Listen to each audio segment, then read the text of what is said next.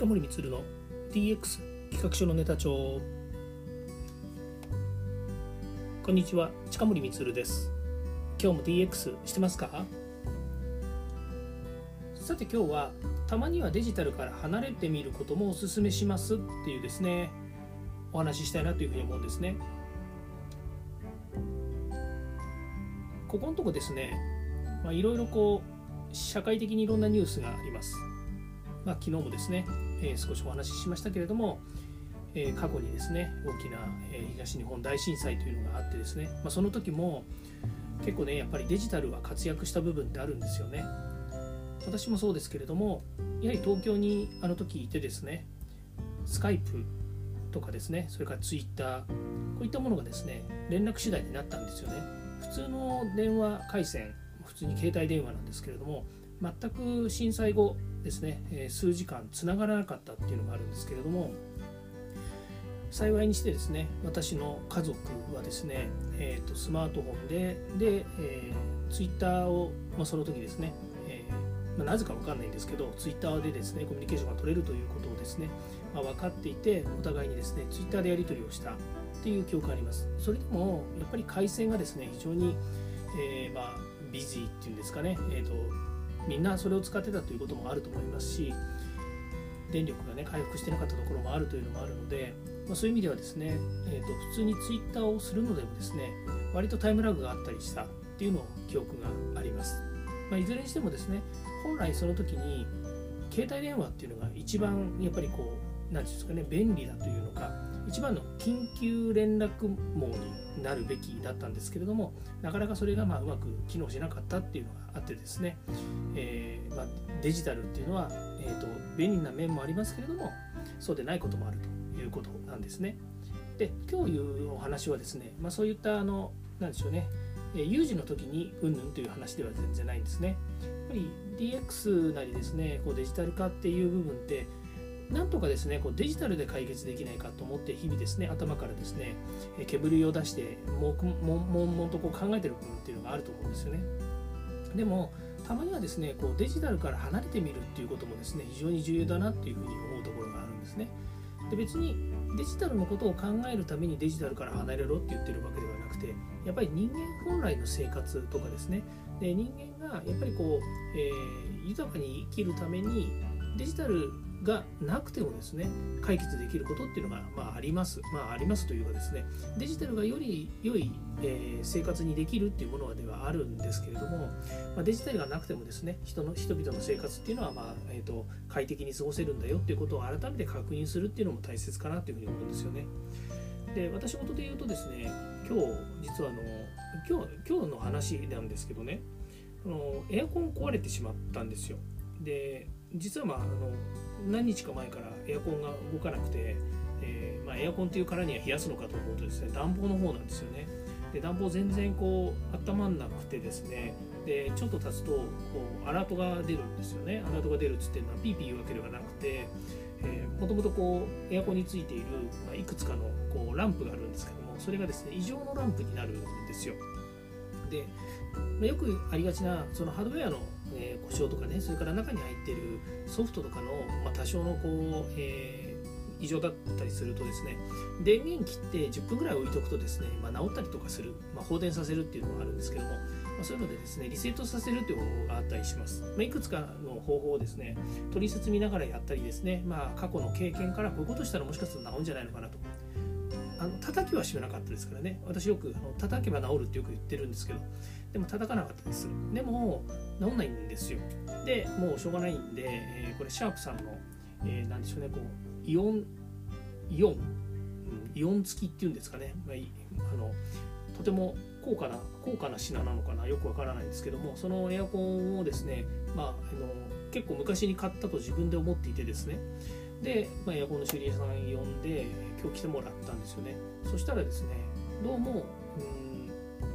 うんエアコン自体が壊れてるわけじゃなくてガスが抜けてますって話だったんですよね、まあ、フロンガスっていうんですかね。よくわかんないですけど。そのガスが抜けてるのでガスをとりあえず入れますと。で入れたら入れたで、えー、治ります。で確かに治ったんですよ。だけどその正面パネルを開けた時にあるラジエーターみたいなですね、えー、まあその中に風呂の風呂ガスからごめんなさいガスがですねこう巡回してて温めたり、えーと、冷やしたりするっていう、まあ、ガスが巡回してるとこがあるんでしょうね。ガスが巡回してるっていう言い方も変なんですけどそこの部分がですねどうもなんかあの調子が悪いらしくてもしかすると、えー、液漏れしていると。あオイル漏れしてるって言ってたから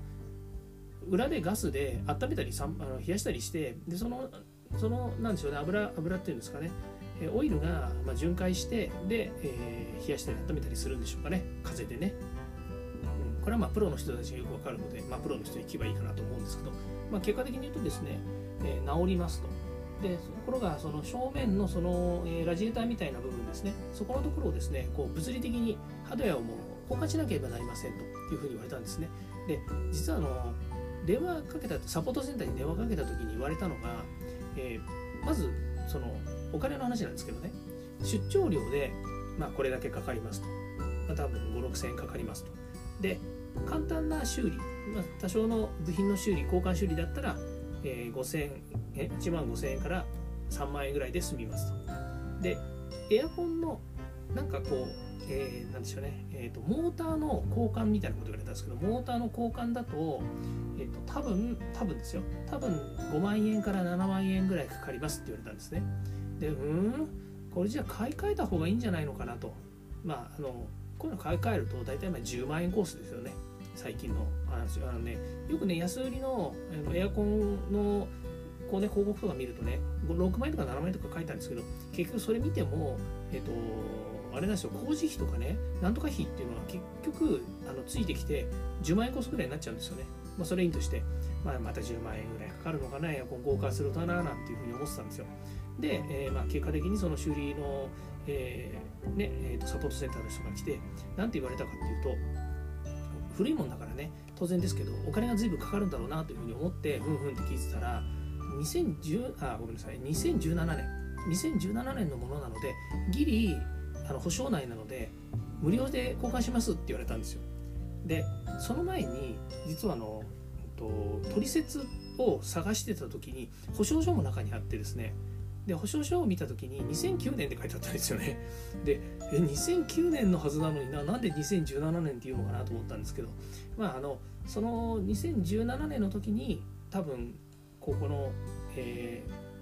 ー、今いる居室とですねから別のところでえーと、エアコン変えたような気がするんですよね。確かにあの子供たちの部屋のも変えたので何台か変えたというふうな記憶があるんですけどもその前の保証書ねなんか持ってたみたいなんですよね。でもね型番からいくとその前のやつのような気がするんだよなというふうに思いながらまあ、あのとにかく2017年なので、えー、部品は10年、えーと、保存していますと。で5年以内なので無償で交換しますと言われたんですね。あ分かりましたと。じゃああのやっぱり出張料とかねそれからあの診断料とかっていうのがかかるというふうに言われてたんでじゃあお題は今度部品交換そのラジエーターみたいなところのね、えー、この交換をする時でいいですかって言ったらいやいやこれはもうあのサポート内なので無償ですって言われたんですよ。わえいくらもかかんないんだただなんだ。まあただなんだって言い方もいいんですけどまあお金がかからないらしいです。でこれを買ったのは某山田電機っていうところで多分買ってたと思うので山田電機ってエアコン保証が確か、えーと、